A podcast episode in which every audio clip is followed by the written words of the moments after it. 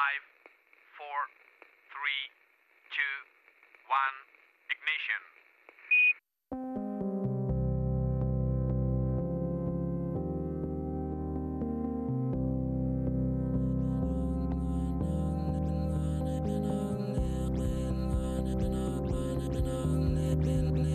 En Canal Extremadura Radio comienza Principio de Incertidumbre con Jorge Solís. Bienvenidos a Principio de Incertidumbre, el espacio de investigación y ciencia de Canal Extremadura Radio. En los últimos meses hemos empezado a ver cómo varias compañías han comenzado a enviar turistas al espacio. Cada vez resulta más seguro y barato embarcarse en este tipo de viajes.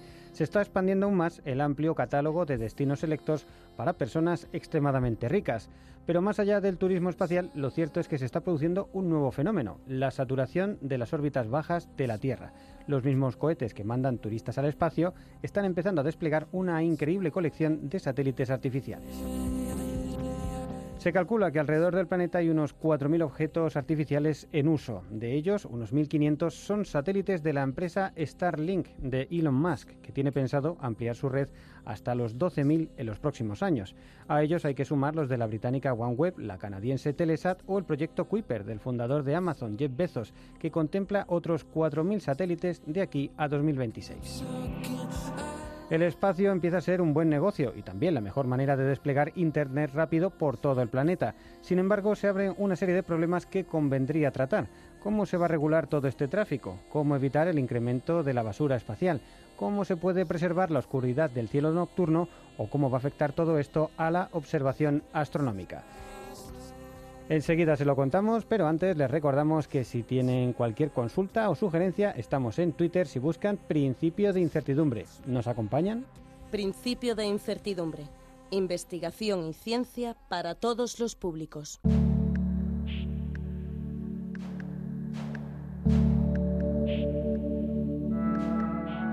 Se calcula que dando vueltas alrededor de la Tierra hay unos 130 millones de objetos de menos de 10 centímetros. La masa de todos estos cuerpos se calcula podría rondar las 9.400 toneladas, casi como la Torre Eiffel. Las diferentes agencias espaciales se comprometieron a retirar los desechos en un plazo de 25 años desde que dejan de ser útiles, tal y como figura en la normativa de la Oficina del Espacio Exterior de la ONU. El problema es que estos plazos no suelen cumplirse, aunque es cierto que cada vez se está tomando una mayor conciencia del problema. Sin embargo, los últimos años han surgido unos nuevos protagonistas cuyo impacto puede ser aún mayor. Nos referimos a las diferentes compañías privadas como Starlink, Amazon o OneWeb que tienen previsto poblar, ya han empezado a hacerlo durante los próximos años, el espacio con decenas de miles de satélites comerciales. Parece que se avecina una época de saturación tanto de basura espacial como de satélites en uso de algunas de las órbitas más interesantes para la actividad humana, entre ellas la ciencia. Así que para conocer más sobre esta nueva situación que se nos presenta, vamos a conversar con David Caladí Enríquez, que es astrónomo residente en el Observatorio de Calar Alto y también coordinador del grupo de trabajo ICOSAEDRO de la Sociedad Española de Astronomía, que se dedica a estudiar el impacto de estas megaconstelaciones de satélites artificiales sobre la observación astronómica. David, ¿qué tal? Bienvenido a Principio de Incertidumbre. Hola, muy buena, encantado de estar con vosotros. Hombre, la verdad es que es un placer que nos acompañes. Además, nos has hecho un huequito en, tu agenda apretada, ¿no? Creo que te pillamos ahora en el Observatorio de Cebreros en, Ávila, ¿no? En el seguimiento de satélites, ¿no? En la estación de seguimiento de satélites de la Agencia Espacial Europea en, en Cebreros, Ávila. Aquí justamente estamos con un cursito de astronomía popular, pero bueno, un sitio muy adecuado para hablar de satélites artificiales, aquí justo al pie de la antena. De vez en cuando se mueve y oiréis ruidos extraños. ¿eh? el ambiente del sitio real donde estoy, a pie de antena. Fenomenal. Bueno, pues no puede ser mejor el enclave para tratar este, este tema. Eh, la verdad es que yo, eh, preparando, buscando un poquito de, información al respecto, me he quedado sorprendido porque no era consciente de la magnitud de la situación a la que nos empezamos a, a enfrentar, aunque he de decir que personalmente me pasó, y un poco a raíz de eso es la entrevista esta, en junio, de pronto iba una noche, por, en fin, eh, empezaba a anochecer en Cáceres y de pronto vi claro, un reguero de, luces en el cielo. ¿Esto qué es? Mm, bueno, eh, habitualmente estás acostumbrado a ver un satélite y lo puedes identificar, ¿no? Así a simple vista, pero tantos y ya viendo, no, estos eran los de Starlink. Esto ya es un tren de satélites, efectivamente. Nos vamos a empezar a ver esto como algo familiar, ¿no? Cada vez más. Sí, pensemos que desde el año 57 del siglo pasado, pues, o sea, hasta ese año no había nada en órbita que fuera artificial. y los números que tú mismo has dado ahora de entrada son espectaculares, ¿no? Eh, con un tamaño superior al que tú has mencionado, de, a partir de 10-15 centímetros, los números bajan mucho. Quiere decir, en órbita hay muchas cosas, Mm. la mayoría basura, Ujú. Y basura no en el sentido de bolsas de basura volando, sino cosas que están ahí tiradas y que no sirven para nada, ¿no? Son residuos, restos, cosas que no, no, no le prestan ningún servicio a nadie. Pero de tamaño considerable, o sea, cuanto más pequeñitos son esos fragmentos, muchos más hay. Es una distribución exponencial, decimos, ¿no? En, física. Así que, por ejemplo, el tamaño de gotas de combustible o de escamas de pintura desprendidas de cohetes, pues como tú has dicho, cientos de miles de partículas en órbita, que son pequeñitas, pero todo el mundo sabe cuando vas en moto, si te da un mosquito en el ojo duele, ¿no? Sí, claro. Pues imagínate si vas en la Estación Espacial Internacional y te da una mota, un- una escama de pintura a 10.000 kilómetros por hora. Pues te perfora el traje espacial o te daña el panel solar o es potencialmente muy peligroso. Y luego cuando hay fragmentos mayores, pues por encima de los 10-15 centímetros, quizás no haya muchos más de 20.000, 30.000 o por ahí. Estos ya son los que se pueden rastrear activamente con radar, ¿no? Que tienen un tamaño ya superior al de una pelotita de tenis o por ahí. Esos por ahí 20, 25.000, 30.000 quizás. Pero solo eh, unos 4.000 o por ahí son satélites activos. O sea que de todas esas cantidades de cosas que hay en órbita, solo 4.000 o por ahí son cosas que sirven para algo de momento. O sea que realmente ya se demuestra en ese principio que dice que cuando la humanidad llega a algún sitio, lo primero que lleva es el ruido y la basura. Y eso es lo que estamos sembrando en la órbita baja terrestre. Sí, bueno, Mucha hemos hecho, me, me recordaba mucho el símil, hemos hecho también programas dedicados a la contaminación de los océanos, ¿no? Y también un poco el experto en aquel momento nos decía, pues mira, en 70 años hemos sido capaces de llenar de plásticos todos los océanos. Básicamente, y el, pues, y el encuentras efecto es muy parecido. Sí, porque hablamos, por ejemplo, ¿cuántas bolsas de plástico enteras grandes hay? Pues habrá muchas en el océano. Pero partículas pequeñitas, microscópicas, lo que llamamos microplásticos, son en- están en cantidades astronómicas. O sea, cuanto más pequeñita es la partícula de basura, tanto en el océano como en la atmósfera o en el espacio, pues muchísimas más hay. Y claro, ahora están poniendo en órbita muchos satélites, como tú has dicho, los Starlink, estos, ¿no? Que los lanzan además a, pues casi a granel, ¿no? Cada, en cada lanzamiento ponen en órbita eh, unos 70 de ellos. Bueno, pues esta empresa, SpaceX, de Elon Musk, pretende construir una constelación de satélites, se llama, sobre todo una red que cubra el planeta, para dar co- cobertura de Internet a nivel global. Internet ultra rápido, incluso en el desierto de Gobi o en la cumbre del Everest. Y eh, para eso quiere poner como mínimo en órbita unos 12.000 satélites, como mínimo, ¿eh? aunque habla de que si la cosa le va bien igual acaba poniendo 40.000. Bueno, pues si pensamos que ahora hay satélites activos útiles, unos 4.000, que Elon Musk quiere poner 12.000 él solo, ya nos da una medida del tamaño del proyecto. Sí, claro, bueno, que- creo de estos que ya tiene 1500 o cerca, ¿no? Sí, las estadísticas... o sea, alrededor de 1.500. que ya, ya llegará va a a los estar, 2.000. y además de hecho son un poco los trenes estos que ya se empiezan a ver, ¿no? Cuando los lanzan, Sí. como van 60 o 70 hasta que cada uno eh, se posiciona en su en su sitio, eh, van Sí. todos juntos y, y se ve esa ristra de, Sí, sí, se ve, se ve, es una visión casi de, de- de- de, guerra apocalíptica, ¿no? La gente se asusta. Eh, yo lo he visto también y es muy impresionante. También hay que decir que es verdad lo que tú comentas. el- esos trenes de satélites, o, eh, Starlink, que se ven de manera tan llamativa, solo se observan durante las primeras semanas después del lanzamiento. Luego ya cada satélite va subiendo poco a poco a su órbita definitiva, cambia también de actitud, como dicen, no es que se comporte mejor y sea menos malo, sino que cambia de posición, ¿no? De orientación en el espacio. Y pasan a verse mucho menos, se vuelven más débiles. Pero que se vuelven más débiles no los quita de en medio, quiere decir que ahora la- los trenes estos brillantísimos después del despegue se pueden ver desde cualquier sitio, incluso desde el centro de la ciudad, pero cuando suben a su órbita definitiva, algo más alta y cambian de actitud, el brillo baja, pero desde un cielo oscuro, de verdad, como algunos de los que disfrutamos en Extremadura, se seguirán viendo al principio y al final de la noche. O sea que realmente eh, este proyecto tiene un impacto también, podemos decir, paisajístico, visual, o sobre un recurso económico como el turismo astronómico, ¿no? que tanto tiempo lleva fomentándose en Extremadura y ahora le viene esto encima. No es que lo destruya todo, pero hombre, perturba, ¿no?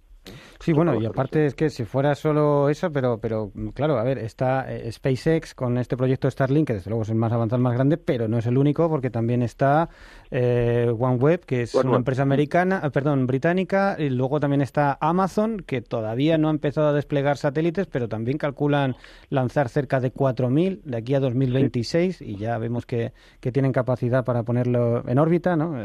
Que esto también sí, me da que pensar, porque parecía que eran los ricos de grandes empresas parece que por, por disfrute hacen el capricho de salir al espacio, pero te das cuenta que toda esa infraestructura en realidad, entre otras cosas, la van a utilizar para llenar el, las órbitas bajas de satélites, ¿no? De satélites, sí, sí. Y bueno, y esta gente ha echado sus números, ¿eh? es verdad que son megamillonarios, pero no, se han hecho megamillonarios eh, eh, malgastando dinero sino haciendo inversiones muy rentables. Y esta es una de ellas, ¿no? O sea, cuando esta gente sabe que el Internet de alta velocidad eh, mediante satélite en órbita.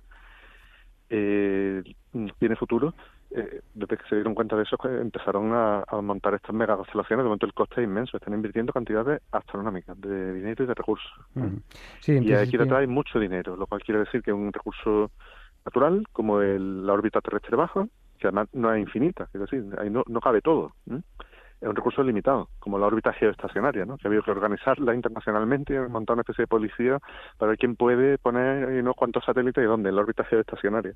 Bueno, pues en una órbita terrestre baja no hay ninguna limitación de momento, pero esto indica que quizá haya que empezar a pensárselo. Esta gente está haciendo un negocio privado enorme, o lo hará, a partir de un recurso público limitado. ¿no? Y eso mm, de entrada no parece ético. Lo que pasa es que sí es legal, porque no hay ninguna norma. Eh, antes de entrar un poquito en, lo de las normas y tal, como, como está hecho, explícanos si, eh, si, te parece un poco el tema de las órbitas. No todo lo que se manda al espacio está a la misma altura, hay mucha diferencia. ¿Qué diferencias hay entre, o qué llamamos órbitas bajas, órbitas geoestacionarias? Mm, hay eh, para satélites útiles, para que prestan servicio a la gente que vivimos en la Tierra, hay sobre todo tres tipos de órbitas. ¿no? Está la órbita geoestacionaria, que es la de los satélites de estos tipos ISPASAT, ¿no? o los Meteosat para meteorología. Son los satélites que están siempre colgados en el mismo sitio del cielo. Se le dan una vuelta a la Tierra en 24 horas, más o menos, y eso permite que tú pongas tu antena parabólica en el balcón apuntando a un sitio fijo. No tienes que mover la antena parabólica, apunta siempre al satélite, porque el satélite, aunque se está moviendo, se mueve al mismo ritmo al que rota la Tierra. Esa órbita geoestacionaria está a unos 36.000 kilómetros de la superficie terrestre, más o menos, y en el Ecuador, ¿no? En el Ecuador. Y claro, es una órbita muy muy atractiva para hacer negocios. Satélites de telecomunicaciones, de, de, transmisiones televisivas y de radio, eh, meteorológicos. Y claro, aquella órbita se va saturando. En esa órbita tan alta, a 36.000 kilómetros, los satélites que se ponen allí se quedan ahí para siempre. Para siempre a escala humana. Quiero decir que debido a las perturbaciones gravitatorias del Sol, de la Luna y de otros planetas, esos satélites pues podrían seguir por esa zona cientos de miles de años. Eso a escala humana es siempre. Y eso quiere decir que haya habido que poner normas, porque claro, no, podemos llenar un recurso tan caro como la órbita geoestacionaria, pues quien pone allí un satélite ahora está obligado legalmente por normas internacionales a que cuando tu satélite ya mm, deja de ser útil, tienes que mm, tener medios para apartarlo y mandarlo a una órbita eh, donde no moleste, ¿no? Una órbita de retiro, la llaman, donde igualmente seguirá cientos de miles de años, pero por lo menos ya no ocupa la órbita útil, que es la geoestacionaria, ¿no? y la situación es muy distinta. Y esto, perdona, creo, creo que la, que la vida útil mm, podría rondar como mucho unos 15 años. Para el tiempo que tarda en deshacerse, eh, es poquito. Lo podemos comparar perfectamente con lo del plástico, o una colilla o una botella que tiramos en el monte, ¿no? Diez minutos de tomarse un refresco y luego 500, 800 o 1000 años en el monte hasta que la botella de plástico se desintegra. No desaparece, se convierte en microplástico. O sea que, realmente hay que pensar en la escala temporal y la clase en coste-beneficio. Pero sí, sí, los primeros satélites estacionarios duraban muy poquito, claro. Ahora ya están preparados para que con las baterías y los sistemas de propulsión que llevan puedan durar 10, 15, 20, 25 años algunos. Mm, y, creo que, que, parte del problema y de esa basura espacial está en que una vez que pierden la, vida útil, imagino empieza a tener defectos, pero especialmente, por ejemplo, las baterías se explotan y demás, y ella sí que se mm. desencadena esa cascada de empiezan a, a salir fragmentos que generan más fragmentos con otros impactos y se vuelve... Sí, bueno, en la órbita geoestacionaria ese problema es menor porque eh, la mecánica celeste ordena que cuanto más lejos estás del objeto central, en el caso de la Tierra, ¿vale? hablamos de satélites artificiales de la Tierra, pues cuanto más lejos estás de la Tierra, más despacio se mueve todo. Pensemos en la Luna, ¿no? que está a 384.000 kilómetros. Bueno, pues tarda un mes en dar una vuelta. Los satélites estacionarios a 36.000 kilómetros tardan un día. Bueno, pues esa velocidad, hombre, si explota está mal, está feo, ¿eh? pero como todos están más o menos en la misma órbita, no se cruzan, en fin, ahí la congestión es menos grave. Lo que sí tienes que hacer es dejar libre el espacio mm. para evitar colisiones que puedan inutilizar eh, otros satélites en el futuro. Pero sí, sí, todo lo que se manda allí se queda, lo apartan luego en una órbita de aparcamiento, algo más elevado, y se tirará allí cientos de miles de años. Vale, esa era la geoestacionaria. Luego tenemos la órbita terrestre baja, en la que hay dos, dos grupos de, de órbitas, ¿no? Los satélites que están en órbita que podemos llamar directa o ecuatorial, o sea, los que van de este a oeste. ¿no? o, perdón, no, de oeste a este, perdón, de oeste a este. no, pues no van como cuando sale el sol y se esconden, van al revés. ¿eh? Ah, Eh, los satélites salen por poniente y se esconden por levante, los satélites artificiales. Estos que están en órbitas que podríamos llamar directas, la órbita terrestre baja, pues se cuenta órbita baja pues por debajo de unos 2.000 kilómetros de altitud o por ahí, Por debajo de 2.000 kilómetros de altitud. Los satélites de posicionamiento global, tipo GPS, por ejemplo, están a unos 2.000 kilómetros de altitud. Eso ya empieza a considerarse una órbita terrestre intermedia. Y ahí tardan medio día en dar una vuelta. Se le dan dos vueltas al día al planeta. Pero ya por debajo de esa altitud, eh, por debajo de los 1.000 kilómetros, tenemos la órbita baja de verdad. Y esa está congestionadísima. Está muy llena porque hay muchísimos satélites muy útiles ahí. Por ejemplo, la Estación Espacial Internacional está a unos 400 kilómetros de altitud. O sea, hay más distancia de Cádiz a Madrid que de la superficie terrestre a la estación espacial, ¿no? Pensamos en el espacio y el espacio está realmente cerca. La atmósfera se acaba a 100 kilómetros. Más allá ya tenemos el espacio. Y empieza el satélite en órbita útil a 200 kilómetros de altitud, aunque no son muy prácticas. Pero la estación espacial está a unos 400. El telescopio espacial Hubble, por ejemplo, también está en órbita ecuatorial, bueno, ecuatorial, más o menos ecuatorial, de estas que comentamos, directa, a unos 500 y pico kilómetros de altitud. Y hay un colectivo de órbita terrestre baja, que es el de las órbitas que no son ecuatoriales o directas, sino que son polares. Van de polo a polo y esas órbitas polares tienen la ventaja de que a medida que el satélite le da vuelta a la Tierra, la Tierra gira debajo del- de la órbita del satélite. De manera que al cabo del tiempo ese satélite acaba barriendo toda la superficie terrestre. Así que los satélites de observación de territorio, o satélites de espías también, eh, de observación de los océanos, se suelen colocar en órbitas polares. Eh, bueno, cada tarde o noche, cuando eh, cae el sol, al principio de la noche, o poco antes de amanecer, todavía podemos ver en el cielo oscuro, todavía da el sol en la altura, allá arriba, ¿no? A mil kilómetros todavía da el sol, aunque aquí ya empieza a ser de noche. Y podemos ver esos puntitos en el cielo moverse, que aquí confunde con aviones, pero no lo son, porque los aviones pues llevan sus luces, hacen ruido, dejan estelas, son satélites artificiales. Y se ven muchos cada tarde, y hasta ahora era algo bonito, pero con esto empezamos a tener un problema que lo hace incluso feo, ¿no? La órbita terrestre baja tiene una peculiaridad, y es que a esta altitud, de por debajo de mil kilómetros, digamos, mil, mil doscientos, dos mil, hay restos de atmósfera que hacen que el rozamiento del satélite, con lo poquito que queda de aire allá arriba, muy poco, muy poco, pero claro, van tan rápido, ¿no? Que el rozamiento hace que la órbita vaya decayendo. Así que lo que se manda a órbita geoestacionaria se queda allí, como quien dice, para siempre. Pero lo que se manda a órbita terrestre baja acaba cayendo de manera natural. Por ejemplo, el Sputnik 1, primer satélite artificial, en el año 57, eh, estuvo solo unos tres meses en órbita. Cayó debido al rozamiento con la atmósfera. Ujú. En órbita un poquito más alta, como las que están manejando para estos proyectos, pues si se dejara ahí abandonado un satélite, pues caería al cabo de décadas.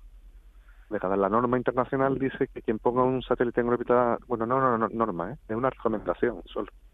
La recomendación internacional dice que el- quien lanza un satélite a órbita baja debe procurar por todos los medios que caiga antes de 25 años. Ajá.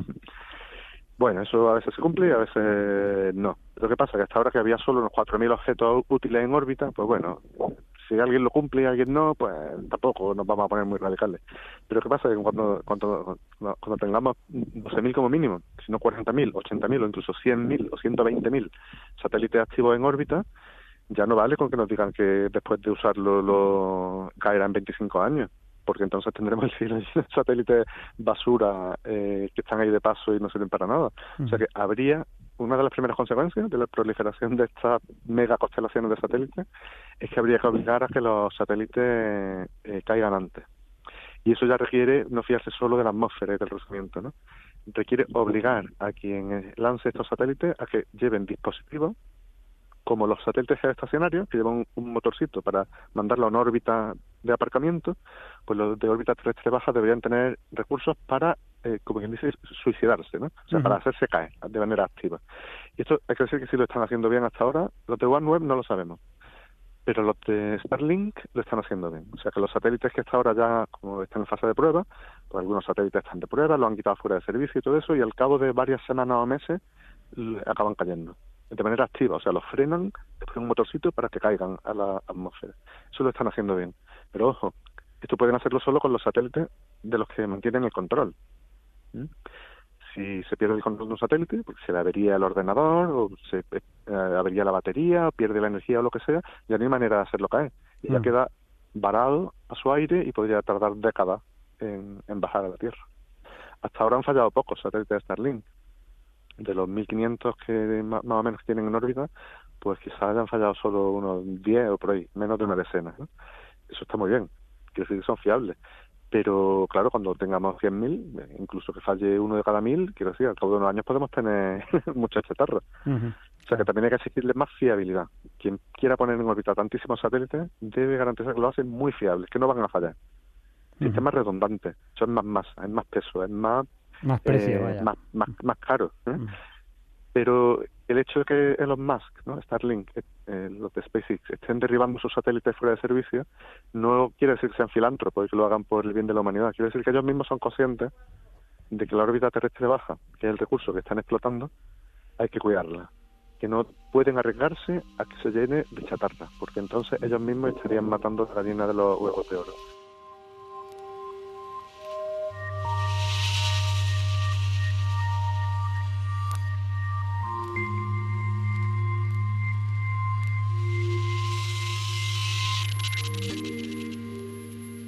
Vamos a ver otro de los aspectos que era también eh, importante y para un programa como este nos, nos interesaba conocer, y esto en qué afecta a la ciencia, a la observación, porque claro, estamos hablando de muchísimos proyectos y muchísimos observatorios en todo el mundo. Eh, si esto está plagado de, satélites que se ven a simple vista, lo que no supondrá para la observación astronómica, ¿no? Claro, aquí hay dos, hay dos efectos. Por una parte está el problema, vamos a llamar, de recursos ingenieril de la basura espacial, ¿no? O sea, si no se controla eh, la retirada ordenada de los satélites que quedan fuera de servicio, podemos tener un problema. Ya eh, se han dado en la historia de la eh, utilización pacífica o no del espacio varias colisiones entre satélites y eso que no estaba la cosa muy congestionada. O sea, ahora el riesgo de colisión se multiplica y esto crece de manera exponencial también. Hay que tener cuidado, hay que hacer maniobras de evitación y, y sobre todo yo insisto mucho en algo que no están teniendo en cuenta en SpaceX, garantizar que va a mantener el control de tu satélite hasta que lo derribe en caso de una llamarada solar, ¿no? O un evento catastrófico tipo Harrington, ¿no? Solo hubo uno hasta ahora en la historia, en 1800 y pico. Bueno, pues llegan a estar los Starlink en órbita en, eh, cuando sucedió el evento Harrington, una eyección de masa coronal doble, muy que quemó todos los telégrafos del planeta, que era lo único que entonces estaba en servicio a escala global. Bueno, pues eh, no han previsto algo así y podríamos encontrarnos con 100.000 satélites fritos en, el acto en órbita no solo nos dejaría sin poder jugar por internet con nuestros amigos de Australia, sino que convertiría la órbita terrestre baja en una pesadilla, porque todos esos satélites fuera de control, las colisiones estarían garantizadas y se produciría, se llama la catástrofe de Keller, ¿no? La, la cascada de choques que se representaron en la película esta Gravity, ¿no? Eso eso por una parte. Y por otra está, incluso aunque todo esté bien y bajo control, pues se llena el cielo de luces artificiales, de satélites. Ya en astronomía llevamos muchos años intentando mm, revertir la contaminación lumínica clásica debido al alumbrado público mal instalado. Y parece que no hay manera, pues la cosa sigue empeorando a paso agigantado. Y ahora encima pues tenemos este otro problema. Hombre, este problema no nos va a matar. ¿eh? Eh, dañará el paisaje. Será más difícil hacer fotografías nocturnas de la Vía Láctea y de las estrellas.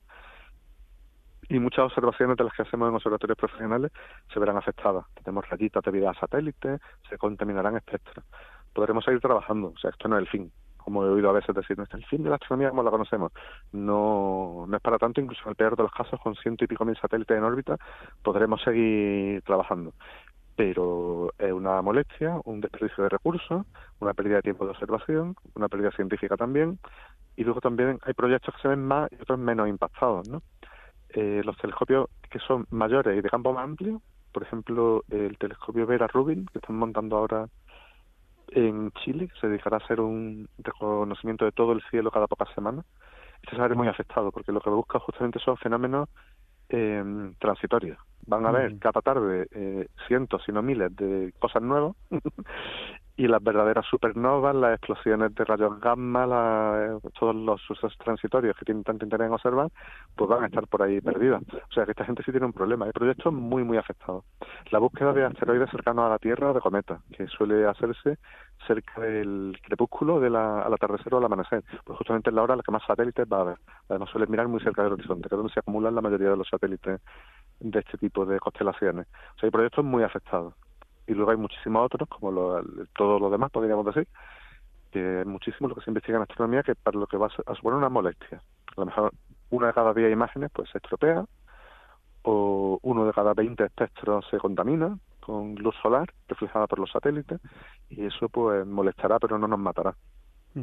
¿Y, eso no se puede, no hay campo de mejora por parte del diseño de los satélites para que reflejen menos luz? Para... Sí, algo puede hacerse. Eh, hagan lo que hagan, eh, quiero decir, la luna es negra como el carbón y, mm. cuando está llena podemos casi, casi, casi leer de noche mm. con la luz que refleja del sol. Por muy oscuros que lo hagan, eh, se van a ver siempre. Pero claro, se puede atenuar el brillo y la petición que se está cursando a estas empresas es que procuren colocar sus satélites lo más bajos posible, porque cuando están más altos molestan más. Un ejemplo es la luna, que se ve mm. todas las noches, que está ahí, porque está muy alta. Si estuviera baja no se vería tanto.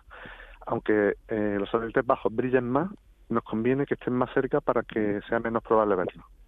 Estos, los cálculos están hechos y salimos ganando si los ponen más bajos. Eso es un problema con los de OneWeb, que piensan ponerlo a mil y, mil y pico kilómetros de altitud, mientras que Starlink plantea ponerlo a menos de 400.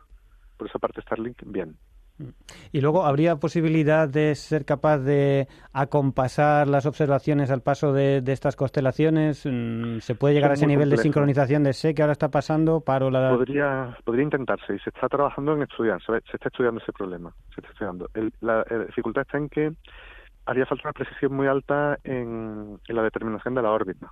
Tendrías que conocer la posición de esos satélites con una precisión de metro, si no fracciones de metro y justamente por ser órbita terrestre baja, está sometida a perturbaciones del campo gravitatorio terrestre, que no es homogéneo, pero bueno, esas son conocidas, se podrían calcular, pero sobre todo de la atmósfera, ¿no? Y la, el arrastre atmosférico, el relación con la atmósfera, varía mucho con, pues, con las mareas lunares y solares, con la actividad solar, con un montón de factores que no son previsibles.